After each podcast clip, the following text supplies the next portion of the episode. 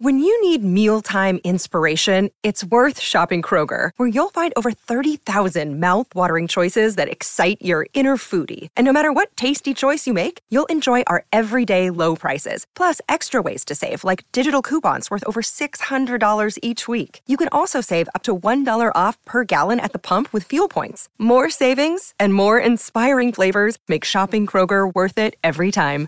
Kroger, fresh for everyone. Fuel restrictions apply.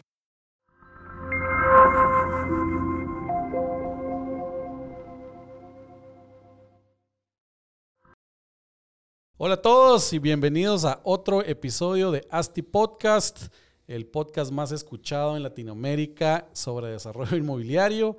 Un agradecimiento a todos los fans de Asti Podcast por compartir la información. Gracias a ustedes, pues como les decía, ya somos el podcast más escuchado en temas de real estate.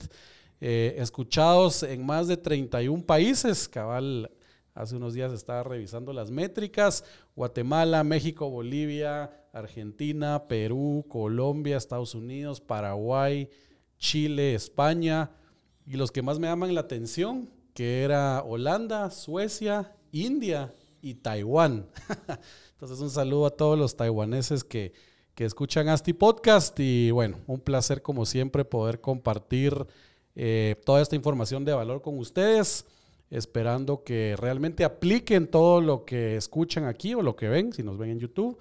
Eh, todos los tips, todas las buenas prácticas que, que, que, escuchan de nuestros queridos invitados, que al final esa es, esa es la idea, poder compartir eh, estas buenas prácticas de la industria y mm, al final de cuentas mejorar la industria y tener algo más estándar, ¿verdad? Entonces, eh, como siempre, invitamos solo a cracks de la industria del real estate y hoy no, pues, no perdemos la costumbre porque tenemos a un verdadero crack, no solo en el mundo del real estate, sino en el mundo financiero y fiscal. El día de hoy tenemos invitado a Jean-Pierre Barrascut, director general de Accountax, que es empresa líder en materia fiscal y financiera. Bienvenido, Jean-Pierre, ¿cómo estás?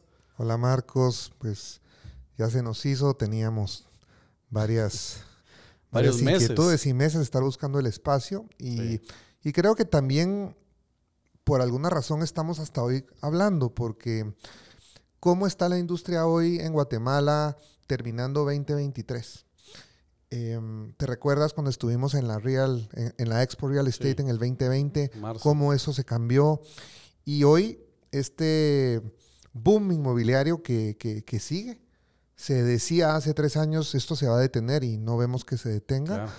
Eh, nosotros, como tú sabes, somos una firma un poco distinta, una firma consultora eh, que dentro de sus servicios tiene una división inmobiliaria y esta división inmobiliaria hoy está llevando ya cerca de 120 proyectos activos, imagínate. 120 proyectos activos. Y a veces me preguntan, ¿y eso fue una decisión de estrategia?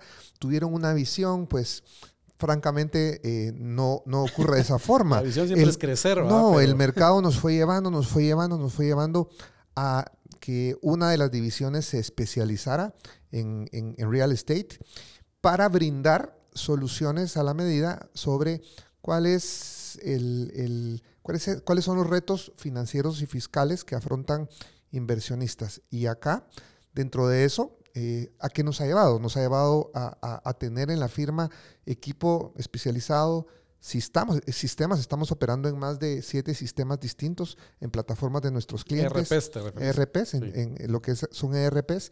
Y cada vez adaptando, adaptando las soluciones a, lo, a los planteamientos que el desarrollador quiere. Eh, y yo aquí pienso siempre en que tenemos tres tipos de desarrolladores. El, desarrollador que es primera vez que va a entrar a la industria, ha logrado captar fondos y quiere, quiere ingresar en ese, en ese negocio, tiene, tiene plata y dice, bueno, voy a, voy a, voy a empezar a, a ver de esto que me dicen que es un buen negocio, cómo entro. Aquel desarrollador eh, que tiene ya algunos años, puede tener dos, tres, cuatro años, ya ha llevado un par de proyectos y ya tiene una experiencia eh, sobre el mercado. Y está el desarrollador que ya está consolidado y ya probablemente vaya por su proyecto 12 o 14. ¿Y qué ha pasado con ellos? tienen estructuras que han crecido mucho. Ah, escuchas de, estos desarrolladores que ya tienen 200, 250 personas en la plataforma de funcionamiento y eso tiene otros grados. Entonces, tres tipos de desarrolladores, los que están iniciando, los intermedios y los avanzados, y cada uno de ellos nos plantea diferentes retos. Y sobre eso es lo que hoy podemos ir conversando de lo que estamos viviendo em, en el día a día ¿Y cuáles son estos planteamientos que se nos vienen para, para brindar soluciones adecuadas 2024, 2025? Cuando pensamos en la industria inmobiliaria, no pensamos en un corto plazo, no, ni un año, ¿verdad? Estamos diciendo mínimo 36 mínimo 36 meses. Y normalmente un 80% de los proyectos se extienden entre 6 y 12 meses más. Entonces, está uno pensando en el mediano y largo plazo. Y el sistema financiero, el sistema fiscal, el sistema regulatorio va a cambiar. Las reglas con las que juego hoy ya no, ya no van a ser las mismas dentro de dos o tres años y me debo anticipar en sistemas, en equipo, eh, en equipo humano y en cómo voy yo a, tener un frente abierto ante nuestras autoridades. ¿Por qué? Porque nos va a fiscalizar eh, el ASAT, nos va a fiscalizar la IBE. Hoy Aquí tengo un cuestionario de 28 preguntas. 28 preguntas, Marcos, de la IBE. Hacia los desarrolladores. Cada vez es más complejo. Fíjate que una de ellas dice cómo... Espero que sea tecnológico y lo puedas rellenar fácil. Porque... Y ahí ya preguntas más hacia pertenece a un grupo empresarial, cómo gestiona su recurso humano, quién se lo contrata, imagínate, la IBE. No digamos la SAT, entra a jugar también temas de, de regulaciones de seguridad social con el IX. Y bueno, la banca que, cada vez es más abierta, pero a la vez el tema de beneficiarios finales nos afecta. Entonces, todo ese contexto hoy que podamos conversar son ideas que podamos eh, plantear de forma práctica para eh, causar inquietud y buscar soluciones dentro del, mercado y de la industria. Buenísimo. ¿Y, cómo entraste a este rollo? ¿Cuál es tu background? Contanos también un poco de Jean-Pierre. ¿Quién es? Gracias. Eh, Marcos, yo soy ingeniero. Fíjate, soy ingeniero. Eh, esa fue mi carrera base cuando estudié en la universidad. Y luego estudié dos maestrías en Derecho Financiero, en Derecho Fiscal.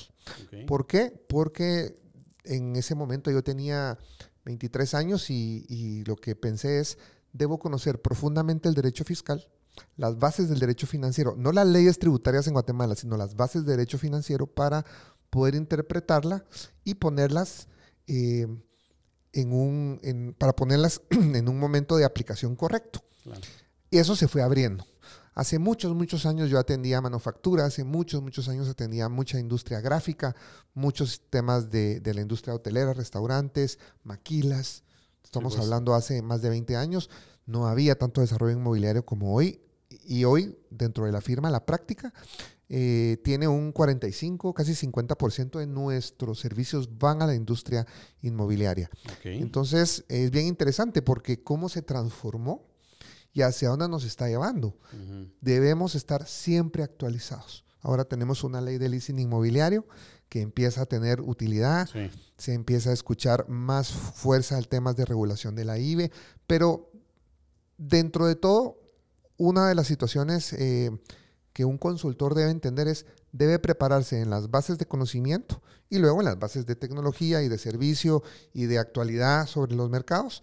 Y eso es lo que ha hecho Accountax. Hoy en Accountax estamos ya prontos a, tener 110 personas en, la plataforma de, la firma. Ya es una firma importante en, Guatemala.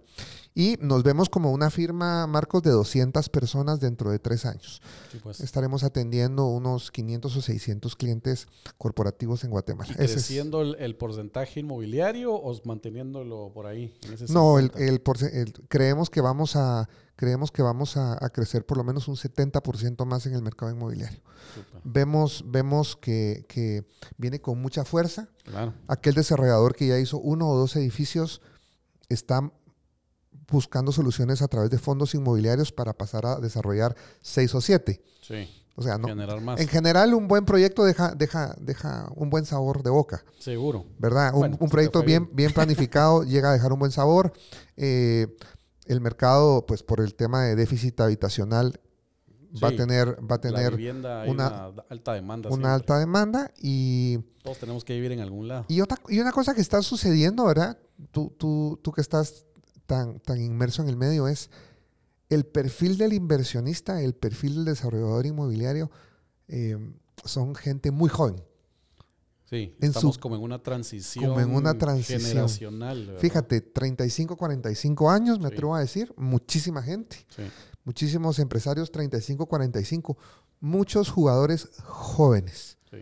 Em, por supuesto que está la vieja escuela. Claro, es que son como ciclos, ¿verdad? Porque viene la nueva camada y está inmersa en el asunto y pues conociendo las necesidades de su mismo mercado, ¿no? Sí, y, y también todos estos empresarios jóvenes muy informados, muy preparados y buscando no solo temas, bueno, financiamiento en Guatemala, perfecto, pero ¿por qué no financiamiento en otros países? Y, y cómo capturo, eh, estuve con un grupo mexicano hace un mes donde me dijo, mira, ya no queremos invertir real estate en México, queremos invertir real estate en Guatemala.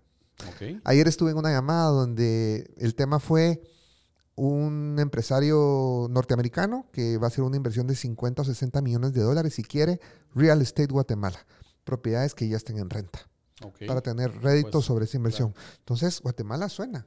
¿Por qué? Porque tenemos la mejor estabilidad cambiaria de Latinoamérica. Y eh, pues básicamente la gente que va conociendo el sistema se da cuenta que a pesar de, de algunos tropiezos y lo que se dice falta de certeza, el país presenta mucha, muchas oportunidades para tener una inversión en el mediano plazo que, tenga, que tenga rendimientos importantes. Hay buenas cosas y malas cosas como en, como en cualquier Así es, Pero un pues. mercado joven. Un mercado joven, un mercado que va a seguir creciendo. Yo creo que, que pensar que dentro de los siguientes cuatro años esto va a disminuir en términos de crecimiento, yo no lo veo. Y cabal, esa era la, como que contaras un poco, ampliar un poco en esa tu, percepción, ¿verdad? Llevando 120 proyectos actualmente, pero en el pasado igual, pues bastantes proyectos. ¿Cómo has, cómo has visto esa transición? ¿Cómo ves la industria? Eh, puntualmente financiero fiscal, cómo va evolucionando, se va a detener, no se va a detener, ¿qué es lo que, qué es lo que, lo que ves? Dentro del contexto financiero fiscal, lo que pasa en Guatemala es que desde el 2014 se establece una regulación específica que determina un sistema para manejar la venta de las propiedades. Hablamos de, tú sabes, de venta de propiedades nuevas. Entonces existe este famoso 70-30 donde, donde el desarrollador que va a generar primer primera matrícula, primera venta a un cliente final o cliente inversionista, tiene que facturar el 100% en dos, en dos etapas. 70% en la base de UCI o base de finca, folio y libro y 30% por una alternativa que es una acción. Este es un sistema optativo, pero es un sistema que 90% de la industria lo utiliza y entonces se ha regulado. Desde 2014 se regula completamente y desaparece, desaparece dentro, de, dentro del sistema aquella, aquella, aquellos indicios que existían antes donde probablemente la administración tributaria cuestionaba que se estuvieran declarando todos los ingresos. Hoy eso ya no existe. Es un sistema completamente formalizado, completamente regulado desde la óptica del desarrollador. ¿Y qué sucedió después de que el desarrollador se eh, mete en este sistema completamente regulado. En la cadena de valor hacia abajo, todos los participantes, proveedores, contratistas, eh, financiamiento, eh, toda la, cadena, de valor se formaliza automáticamente. Entonces hoy existe ya un tema de trazabilidad total y pues todos mis presupuestos van a ser direccionados, bancarizados, ordenados y voy a ser también fiscalizado la Superintendencia de Administración Tributaria me va a fiscalizar desde una óptica más profunda. Ya no solo de, mire, enséñeme las facturas y demuéstreme que está pagando sus impuestos. Eso ya no lo es. Sí, pues, estamos nosotros, automático. Ya no. Nosotros estamos terminando, Marcos, en este momento cuatro revisiones fiscales profundas. Y la mecánica de fiscalización de parte de la SAT hacia los desarrolladores es una mecánica muy técnica. Dos situaciones. Uno, nuevos auditores. nuevos auditores muy capacitados, muchos de ellos ex firma, ex Big Four, gente muy preparada que conoce. Y entonces hoy es clave para, desarrollar, para cualquier desarrollador, antes de, de entrar a la industria, pensar en que necesita un equipo especializado en qué? En costos, Marcos. Bueno, sí, entiendo que tienen que saber de conta, impuestos, finanzas, etcétera, pero es clave tener un equipo que comprenda bien cómo van a estructurar los costos, porque toda la base de fiscalización se determina por costo por metro cuadrado o costo por unidad. Pues. Y entonces SAT está entrando en un manejo más técnico de cómo incorporamos la ejecución presupuestaria a las bases fiscales. Y eso nos va a llevar a que Imagínate, tú desarrollas un proyecto dos, tres años, lo vendes en el año cuatro y te fiscalizan en el año seis. Claro, ya se te olvidó todo. Ya se te olvidó. y entonces te van a fiscalizar seis años, todas las métricas, donde probablemente parte de tu equipo que trabajó ese proyecto ya no está contigo. ni la contadora, ni, la contadora, ni el CFO, ni el auditor. ¿Y qué sucedió? La SAT te va a pedir todas las bases eh, de información de forma digital en un formato específico y te va a dar unos requerimientos muy técnicos. Esto es a lo que vamos.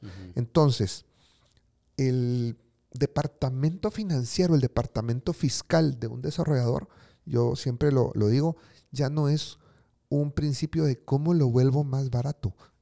Total error. ¿Cómo lo vuelvo mejor? Y cómo lo vuelvo, como tú dices, más robusto. El desarrollador se va a ahorrar profundos dolores de cabeza y profundas multas sobre errores que se puede cometer si tengo yo eh, un equipo muy, muy nuevo o un equipo que no conoce. Entonces, tengo un equipo, lo he formado, lo tengo consolidado. Yo lo que digo es, señor desarrollador, cuídelo, cuídelo fortalezcalo. ¿Por qué? Fórmelo, fortalezcalo. Fórmelo, fortalezcalo, porque ahora el equipo está sujeto a muchos requerimientos. Los equipos financieros hoy, Marcos, están muy cansados. Los llama el IX, los llaman los bancos, los llama la SAT, los llama la IBE, los llaman accionistas, los llaman proveedores. Inician 7 de la mañana, terminan 9 de la noche, trabajan sábados, no terminan. Un equipo que está erosionado o que está en un proceso de burnout, sí el problema es que se te va a ir. Entonces hoy es clave el equipo para desde ahí plantear los roles de cada quien sobre eh, acciones que, bueno, ya tienes un buen equipo. Nosotros en Accountax tenemos, fíjate, ya 25 módulos de capacitación inmobiliaria. 25 módulos desarrollados para la industria, así internos. Entonces, hoy estamos capacitando. Hoy estamos capacitando, ya hemos capacitado por lo menos 14 equipos financieros. Llegan a la oficina, están por ahí en, unas agendas que tenemos programadas. Tenemos, eh, pues obviamente, eh, una plataforma de, irles dando los cursos de e-learning. E no e-learning, sino es presencial, ah, pero hay una plataforma donde es, nosotros les damos la info, luego les hacemos evaluaciones, hay interacción, pues. pero es formar equipos financieros. Esto es clave. Las leyes van a cambiar, las regulaciones van a estar más, más, más complicadas cada vez, pero eh, tener un equipo sólido en términos de cómo hago las cosas y que la prescripción fiscal en un tema inmobiliario me va a perseguir cuatro años más, cuatro años más después de la venta de la última unidad. Pues. Quiere decir, tú desarrollas cuatro años, tienes otros cuatro de prescripción. Un proyecto inmobiliario como mínimo va a tener entre seis, ocho o nueve años de prescripción fiscal. Diez. Diez. Entonces, eso es lo que nos está ocurriendo. Eh, si a eso tú le sumas que hay presión comercial. Si a eso tú le sumas que hay presión comercial porque la venta va atrasada, porque a lo mejor por ahí hay algunas, un buen porcentaje del edificio que no camina y, eso genera más tensión al sistema de, los financieros, del equipo financiero, eso se va a poner complicado. Y, qué complejo, eh, la verdad, son los temas, los años de prescripción, porque Imagínate que en el año 3 terminaste de vender, ya, ya recaudaste toda la plata, el capital de vuelta, la utilidad, le dijiste a tus socios, aquí está tu capital, aquí va tu utilidad, dejaste la cuenta en, cero o casi en cero, ¿verdad? Y de repente dos años después hay que, hay que pagar algo. ¿Qué, cómo, se trabaja eso? ¿verdad? Eso es, me imagino que uno de los errores típicos. Claro, pero el tema de prescripción fiscal es dejar las bases de, las bases de información bien sólidas, de forma que si tú recibes una visita de la administración tributaria y derivado de una auditoría que pueden ser entre cuatro y seis meses, pues, te derivan ajustes. El tema es que estás tan sólido en tus registros y en cómo ejecutaste que puedes plantear una buena defensa. Sí, pues. No hay necesidad de pagar no hay necesidad. No hay necesidad. El tema es no tener operaciones mal fundamentadas, eh, ni, digamos, eh, haber caído en un error sobre, mire, me prestó crédito fiscal o mire, no tenía cómo facturar, hice una cosa incorrecta. Esos, esos, esas prácticas que hoy son penales, eso ya no se tiene que hacer. Pues. Ya no se tiene que hacer. Entonces yo debo evitar todo lo que me lleve a indicios penales desde la interpretación. Fuera de eso, fuera de eso, tener los registros bien sólidos, tener un sistema que tenga almacenaje digital, la seguridad informática, la seguridad informática. Nosotros tenemos, nosotros tenemos un evento el 19 de octubre donde vamos a hablar de seguridad informática porque si pierdo la información y la SAT me la, me la solicita, voy a entrar en un problema. no le puedes decir me la robaron, no se la comió el chucho. Bueno, se la comió el chucho, me la robaron, se desapareció. Señor, vaya y reconstrúyala. Vaya y reconstruyala. Le doy tres, cuatro, cinco meses. Reconstrúyala. Pues, Pero además empiezan a correr temas de multas.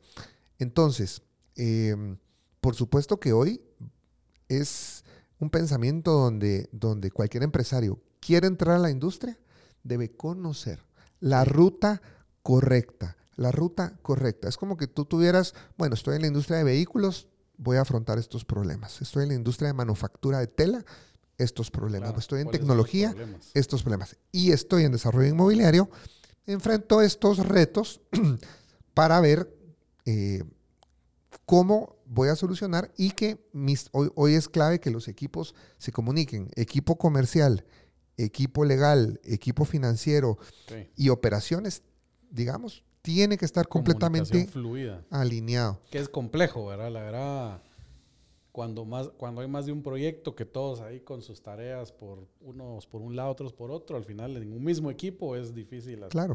Y fíjate que cuando empezamos con, con, algún desarrollador o estamos evaluando temas de funcionamiento, lo primero que yo les digo es, tráigame por favor el organigrama.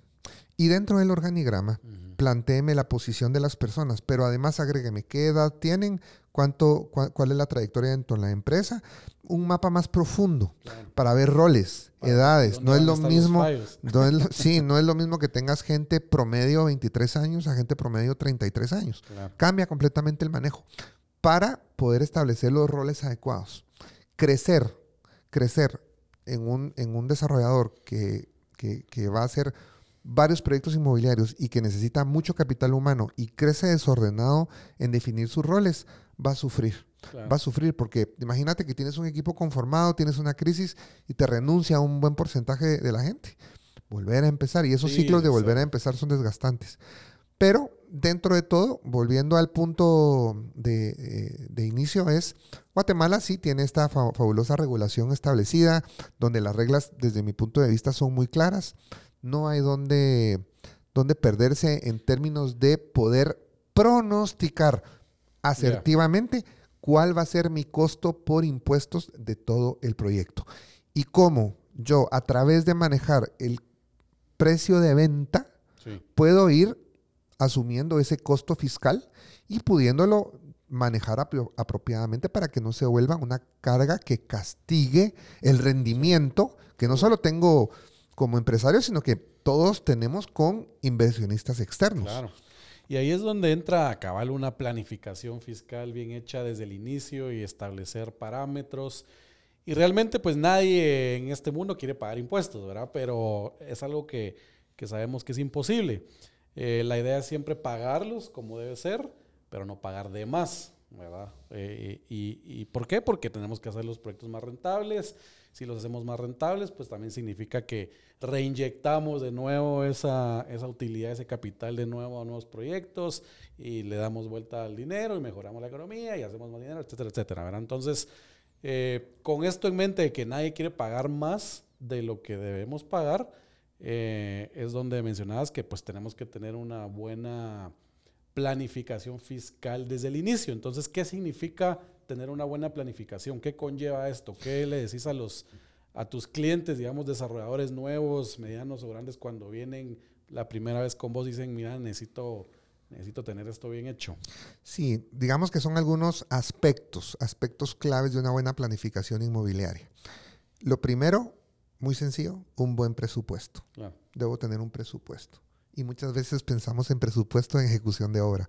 No, presupuesto de ingresos. Sí, pues. Es presupuesto de ejecución de obra que veamos bien que no se nos está quedando nada que no había eh, contemplado en el presupuesto, que no me di cuenta que hacía falta, pero también el presupuesto de unidades a la venta.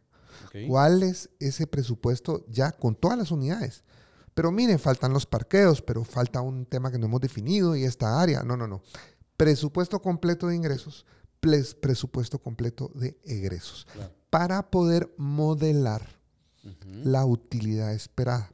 Pues. Y de esa utilidad esperada, trasladarle los componentes de costos fiscales para que la utilidad después de impuestos y después de utilidades y, de capital que retorna a, inversionistas quede sobre una métrica que sepamos cuánto va a ser ese rendimiento. Número uno. Número dos, siempre el tema de la tierra juega un, rol importante. ¿Por qué? Porque en Guatemala la tierra histórica está a un valor matricular muy bajo. Y ese costo no lo voy a pagar a ese valor, sino lo voy a pagar a un valor comercial. Entonces, dos, decía, primero, presupuesto, segundo, tratamiento de tierra, adquisición de tierra. Y si voy a ir conformando un banco de tierras, porque empiezo a tener diversos proyectos en el pipeline y, empiezo a tener oportunidad, ¿dónde la voy a llevar? ¿Qué tratamiento va a tener? Y el famoso tema de esa revaluación de tierra o ganancias de capital, cómo lo voy a manejar, porque esto es algo que es completamente, completamente trazable. Eh, pues para, para SAT es muy sencillo ir al registro, ver la historia, los cambios de valor y, solicitar la ganancia de capital o el impuesto por revaluación, según proceda. Pero eh, el tratamiento de tierra llega a ser relevante.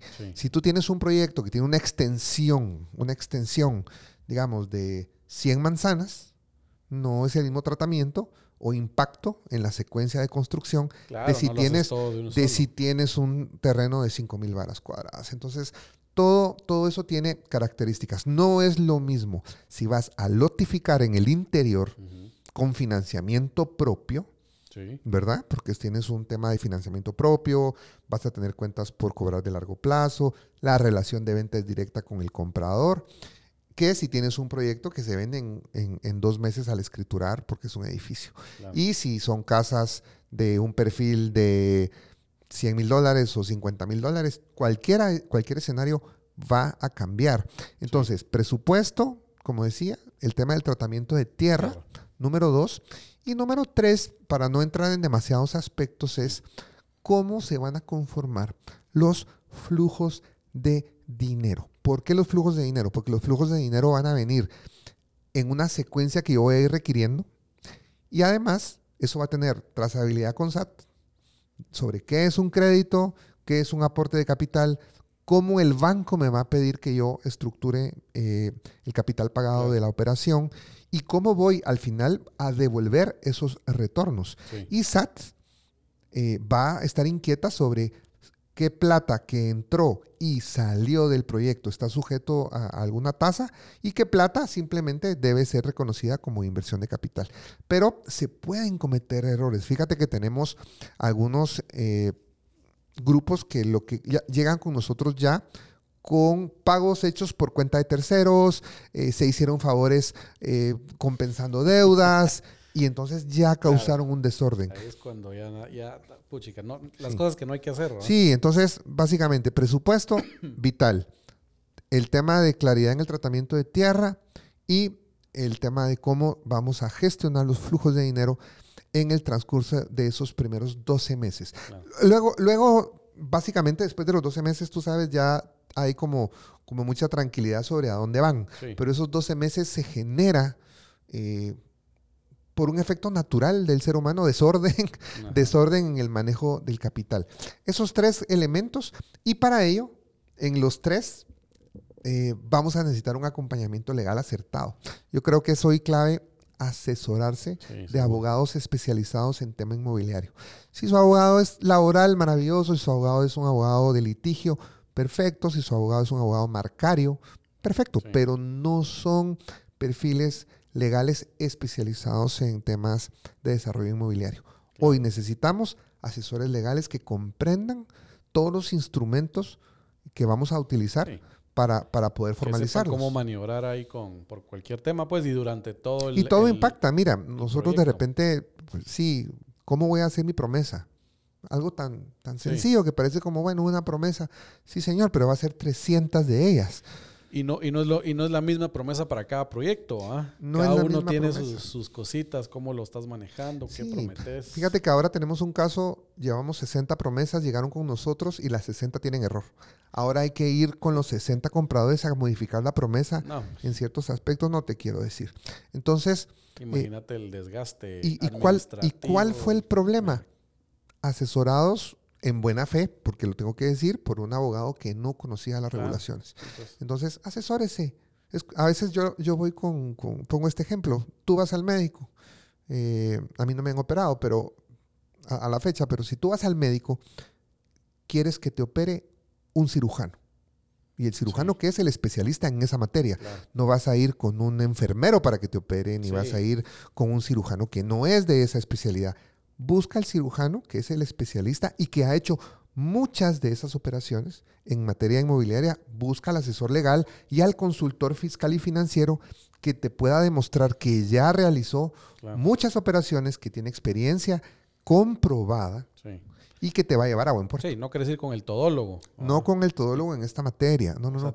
ni en ninguna, creería yo, porque, porque realmente tenés que ir con, si tenés un en el ejemplo que decías del doctor, no querés ir con el doctor que sacó, ganó las clases todas con 80, ¿va? Querés ir con el que sacó 100 en, si tenés dolor de espalda, pues 100 en el que sacó en espalda y aunque se ha echado la de la cabeza, ¿va? y busca, para los desarrolladores, busque el asesor que sea competente, que tenga experiencia, pero que a su vez tenga un equipo de personas que lo apoyan.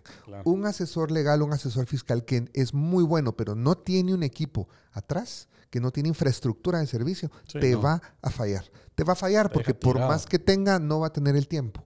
Entonces, eh, hay, hay eh, algunas firmas como Accountax que hemos desarrollado la firma en una forma escalable, de forma que hay capas para atender todo tipo de requerimientos y servicios y eso, por eso es que vamos a tener 200 personas en la oficina, sistemas, gestiones, 2.000 metros cuadrados. ¿Por qué? Porque creemos en ofrecer una calidad que podemos eh, prometer y que vamos a, cumplir.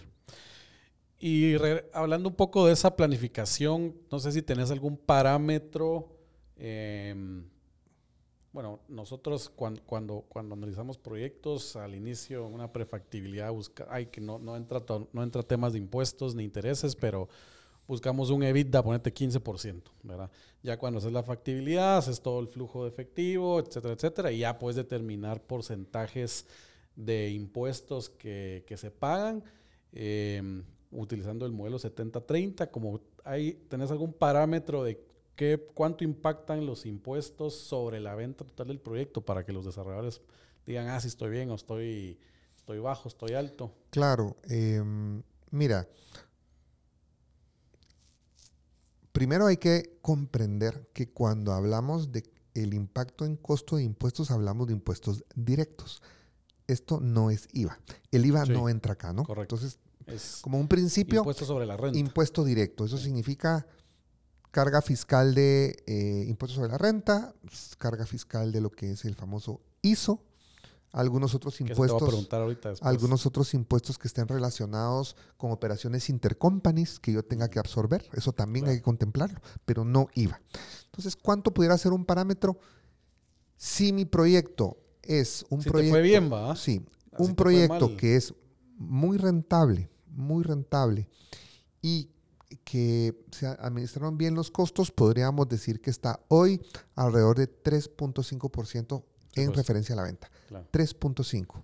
Si estás más alto fue que te fue mejor, ¿no? Si estás más alto puede ser que eh, tenemos casos que son más altos, tenemos casos que son más altos porque eh, su precio de venta es muy bueno.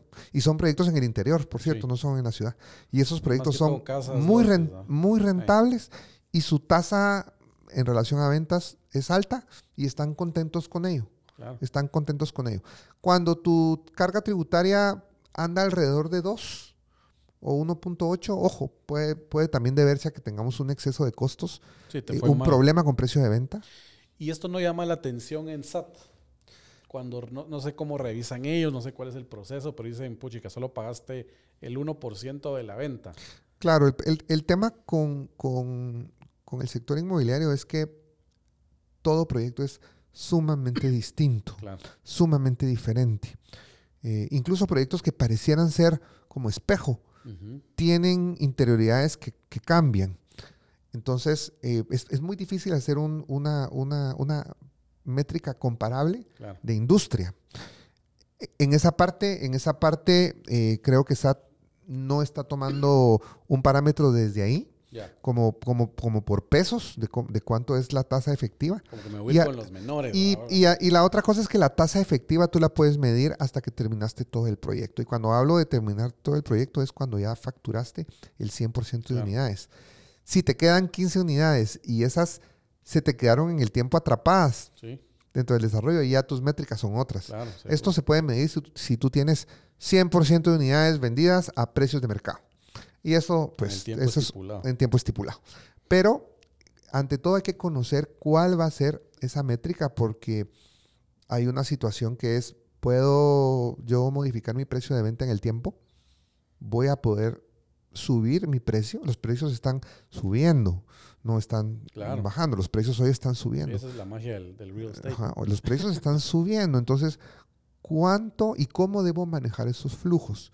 Ordenadamente, porque la carga fiscal de un proyecto inmobiliario bien manejado se da en el último año. La carga fiscal impacta en un solo periodo.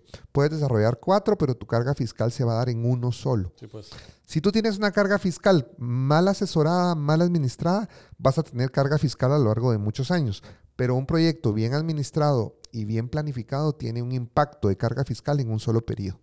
Ok, interesante. Bueno, ¿y un proyecto faseado? Ah, bueno, un proyecto, un proyecto que viene por etapas. Un proyecto que, que viene por etapas puede, puede administrarse ordenadamente. Y hay que ir llevando una relación de eh, cómo voy a administrar el famoso ISO, que tú lo mencionabas, porque el ISO me va a pegar sobre ventas o sobre activos a lo largo de cuatro o cinco años. Y no debo duplicarlo ni atraparlo. ¿Qué significa? Dos situaciones. El ISO es, se llama ISO, pero no es más que impuesto sobre la renta. Entonces, el ISO debe ser administrado de forma que se gestiona y se recupera, se gestiona y se recupera, como un costo total. Es más costoso muchas veces, más que el ISO, el tema cuando por mala planificación y por no tener visibilidad de, transacciones, el empresario atrapa IVA. Acabamos de estar con un proyecto que terminó, terminó, llegó con nosotros, de proyecto terminado. Mire, eh, vengo porque me lo recomendaron y quiero hacerle una pregunta puntual llegó con nosotros el desarrollador y me dice, mire, tengo un millón de dólares atrapado de IVA, un millón de dólares, y quiero ver qué puedo hacer con él. Mi situación fue, no puede hacer, no puede hacer nada. No, ya el proyecto terminado. Le quedó atrapado un millón de dólares y hoy no es aconsejable fusionar empresas. Yo por lo menos no lo aconsejo. Fusione las empresas para recuperar el crédito en otro proyecto.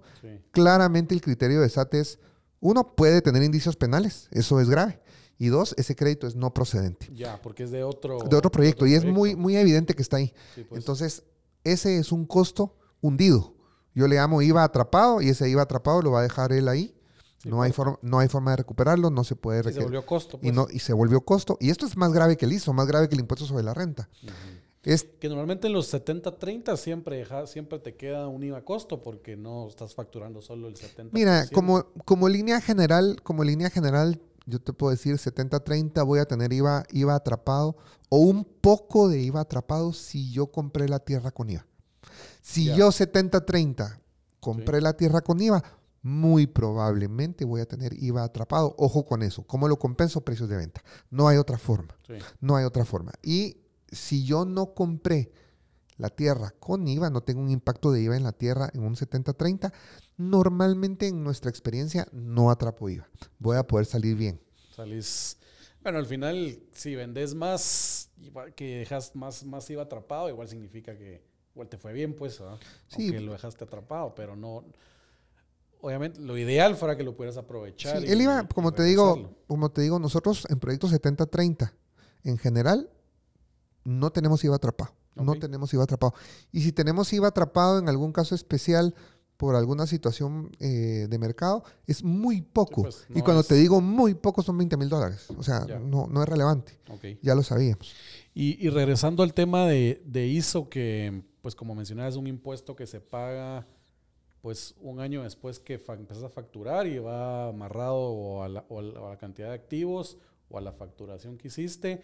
Y normalmente y yo, a mi criterio, ese impuesto fue hecho para una para negocios que no son finitos, digamos, que son recurrentes, que son recurrentes, y permanentes. Porque lo vas acreditando año con año a tu, a tu impuesto sobre la renta, pero en este, en este negocio como tal, que sí termina en 36 meses o en 48 meses, eh, ¿Cómo haces? Porque, y te lo digo para que les contes a todos, porque sí he escuchado muchos que dicen es que el, ISO lo va a perder porque lo tengo que pagar hasta el otro año y mi proyecto ya terminó y dejé ISO tirado ahí. Claro, no, el, el, ISO se recupera en periodos posteriores. Entonces, aquí la clave es, yo tengo que conocer el periodo fiscal, año calendario, en que voy a facturar el fin del proyecto. Es decir, si yo facturo en el año 5, en ese momento el 80% del proyecto, en el año 6 recupero y aplico todo el ISO acumulado. Pero en el año 6, al momento que aplico ese ISO, me debo cambiar de régimen fiscal. Y eso es válido, eso es permitido en diciembre de ese año, para que el siguiente no me, no me castigue el ISO. Si a mí se me olvida Sí, ya la. se me olvida. Ya la fregaste. Se me olvida notificar que me cambio de régimen. Me voy a ver en un problema porque voy a tener que, que pagar ISO el siguiente año. Ah, sobre eso todavía hay una salida más. Porque el ISO, la, la, la, el hecho generador es la realización de actividades mercantiles. Entonces, si tú ya no tienes actividad, ya no deberías pagar ISO, pero eso es un tema más de. Sí, pues cuestionable también. Más cuestionable. El punto es que yo debo controlar y saber cuándo es mi último año de facturación para que en el siguiente yo ya me cambie de régimen a un régimen simplificado y ya no tenga carga de ISO. Voy a, el ISO se recupera, se recupera, se recupera. Y luego hay dos sistemas. ISO acreditable a ISR, ISR acreditable al ISO, el que conoce esto. Y normalmente estos proyectos siempre están en la, en la, en la opción de ISO acreditable a ISR, siempre en, esa, en ese sistema y no en el otro.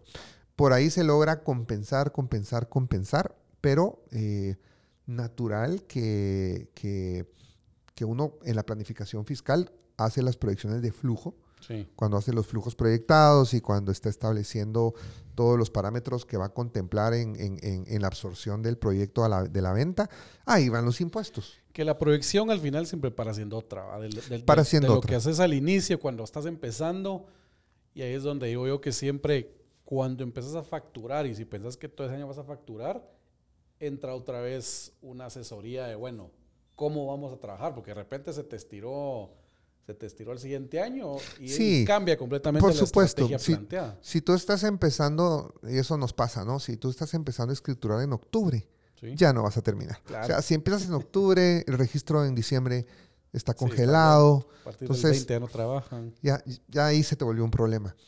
Entonces, eh, un proyecto que va a, a empezarse a facturar en octubre y noviembre, hay que ver y, platicar con los compradores para escriturarlo en enero. Para ya correr toda la facturación al siguiente periodo fiscal. Pero. O si te eh, quedan unidades por facturar. O si te quedan. Es mejor dejarlas para el otro año, te cambias de régimen. Y si te quedan unidades por facturar, y si te quedan unidades por facturar, si son patrimoniales y algunos de los socios van a adquirirlas, ya irlas, irlas facturando y, que las vayan comprando. Eh, y tener claridad con esas 5, 6 o 7 unidades, porque 5, 6, 7 hasta 10 unidades pueden representar eh, un 70% de las utilidades del proyecto. Claro, seguro. Y entonces, ¿dónde está la plata? ¿Dónde está la plata? Están ahí en las últimas 10 en las últimas 10 unidades y, ¿Qué, pasa? Ah? Y eso es algo que, ocurre todo el tiempo. Sí. Eh, buenísimo. Eh, pues aquí también el enfatizar de que en el momento en que ya estás facturando, hay que darle una, nueva vuelta a la estrategia que se planificó desde el inicio, porque probablemente Por supuesto vas a tener que, hacer ajustes. Hiciste una planificación, hiciste una planificación. Eh, nosotros acabamos de terminar un proyecto de 90 mil metros cuadrados donde la planificación pegó 99%. Todos estamos contentos. Accionistas contentos, todos asesores contentos, se vendió bien, pero desde el principio tuvimos seis meses de análisis de presupuesto hasta que estuvimos todos convencidos. Yo un poco por molestar en las reuniones al, Consejo de Administración le decía, yo no les voy a creer, no les creo, no les creo. Yo los cuestioné mucho hasta que pudimos probar que el presupuesto estaba correcto. Y un año antes de que terminara el proyecto, hicimos validaciones de escenarios de cierre, porque los proyectos tienen dos tipos de cierre, el cierre fiscal y el cierre financiero. ¿Cuál ocurre primero? El cierre fiscal. Y luego ocurre lo que yo le llamo un cierre financiero, que es el cierre de flujos. Cuando yo termino de pagar créditos, devuelvo capital a accionistas, líquido los últimos eh, eh, saldos con, proveedores clave por garantías. Eh, ese es mi cierre financiero. Pero antes, unos meses antes, seis, ocho, diez meses, ocurrió el cierre fiscal. Hay que comprender la diferencia. Eh, pero sí, se puede ir llevando comunicación, comunicación, comunicación, reuniones asertivas. Los equipos se deben, se deben eh, reunir sobre una base de, planificación en los temas importantes y, con eso se, pues, se, logra, se logra claridad. Claro. Buenísimo. Em, un tema que también quería preguntarte y en el sentido de que sabemos que la industria inmobiliaria pues, y de la construcción es un pilar fundamental para la economía de, pues, de cualquier país, ¿verdad? Y en Guatemala pesa, pesa bastante también. Eh, por ahí en la Asociación de Desarrolladores hicimos un estudio donde salió un dato interesante que cada metro cuadrado que se desarrolla genera como entre 800 a 900 quetzales de, en impuestos anualmente.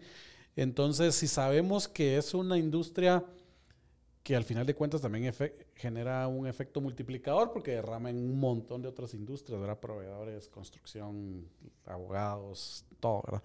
Entonces, em, ¿cómo ves la legislación en Guatemala? O sea, realmente, y comparándola también contra otros países, sé que, que, tu firma pues es aliada de, de, pues y están en un montón de... Sí, a, través, de, a través de GGI Global Alliance. Correcto. Entonces, ¿Cómo ven la legislación en Guatemala? Eh, algunas oportunidades de poder generar proyectos que beneficien a la industria, que generen un ganar-ganar para el gobierno, para la SAT, para, para el desarrollador, ¿verdad? Que, que, generemos más proyectos, que puede ser que eh, disminuyamos ese déficit habitacional y al mismo tiempo pues estemos generando empleo y estemos generando más impuestos para que el país funcione de mejor manera. Eh, ¿Tenés en mente algunos proyectos de ley que crees que pudieran ser positivos, funcionales? Eh, hablaste de fondos al inicio, ¿verdad? Fondos que aquí pues en Guatemala no está cero está regulado, cero regulado el tema de fondos. Eh, el tema de, del cascadeo del impuesto de dividendos, digamos, ¿verdad? Que igual... La cascada, sí. esa cosa es algo que para mi criterio no debería ser así, pero algo más que creas que, o los que mencioné también. Bueno, mira, yo creo que cuando uno está en una industria, debe pensar, en cualquier industria, yo así lo veo. ¿Qué es lo que sucede cuando tengo algún proyecto de negocios que es viable, pero que fiscalmente está bloqueado? Muchas veces llegan empresarios con, tengo esta idea y le digo, es comercialmente viable, pero no es fiscalmente oportuno ni viable. Ah, pero ¿cómo así? Sí, la plataforma no permite que su idea se desarrolle porque está bloqueada. O tenés que estar fuera de la ley, ¿verdad? o está fuera de la ley. Entonces, ¿qué pasa en Guatemala en el tema inmobiliario? Primera situación, en comparación a otros países, porque hemos estado en mesas con inversionistas mexicanos, colombianos, argentinos, y lo que me dicen es, Guatemala en, el, en la carga fiscal inmobiliaria es de los países más, más bajo. Entonces, ellos se sienten felices respecto al impacto fiscal que pues. Guatemala tiene en un desarrollo inmobiliario. Creo que más allá de ir a tocar el impuesto sobre la renta o ir a tocar algunos aspectos de si vamos a cambiar el 70-30, yo no iría por ahí, sino ir a las bases que están en, unas, en algunas leyes de hace más de 30 años sobre, por ejemplo, bueno, vivienda exenta de IVA. Eh, tiene unos valores que hoy son muy, muy pequeños. Entonces eso se tiene que actualizar. El tema de precios sobre movies, ¿por qué limitarlo a X salarios donde el precio de venta compromete la utilidad del desarrollador? Pues. Eso hay que abrirlo. Sí, mucho riesgo. ¿ah? Sí, es, es un análisis más de fondo sobre la necesidad de cómo a través de liberar, de liberar ciertos candados, se lograra generar tres o cuatro productos que detonen en positivo el déficit habitacional y que la gente tenga acceso a una cuota baja. Ahí va el tema. No en el tema 70-30, ni en desarrollo B, B más, A, A más, no por ahí. Yo creo que hay leyes abajo que en una capa intermedia que no están desarrolladas. Pues. Y que eso facilitaría el acceso a la vivienda. Con reglas claras. Y leyes simples. Por ahí iría yo, creo yo que, tienen que venir los esfuerzos por el modelo de país que tenemos para promover el desarrollo en el interior con más fuerza. Sí, y este tema que mencionaba yo de, la cascada de, dividendos. de dividendos, que realmente lo que hacen muchos empresarios, familias que manejan pues patrimonios, ¿verdad? Que están invirtiendo, es que invierten al final con empresas fuera de plaza, ¿verdad? Y están están afuera para evitar, para que entiendan el cascabeo, es que si yo soy socio de un proyecto inmobiliario con una SA guatemalteca, cuando el proyecto inmobiliario me eh, pues decrete dividendos, va a haber ahí un impuesto de un 5% por dividendos. A la hora que entra la sociedad de, no sé, familiar eh, y quiero repartir al beneficiario final, que ya puede ser una persona individual, hay otra vez un 5% de, impuestos.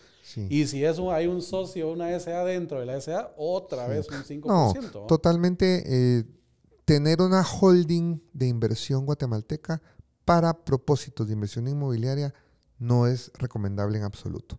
Lo recomendable es, va a tener un fondo inmobiliario, la Family Office va a invertir o mi plata la voy a canalizar a través de una inversión inmobiliaria, genere una, estructura donde, donde la controladora, la holding, sea una empresa en otro territorio.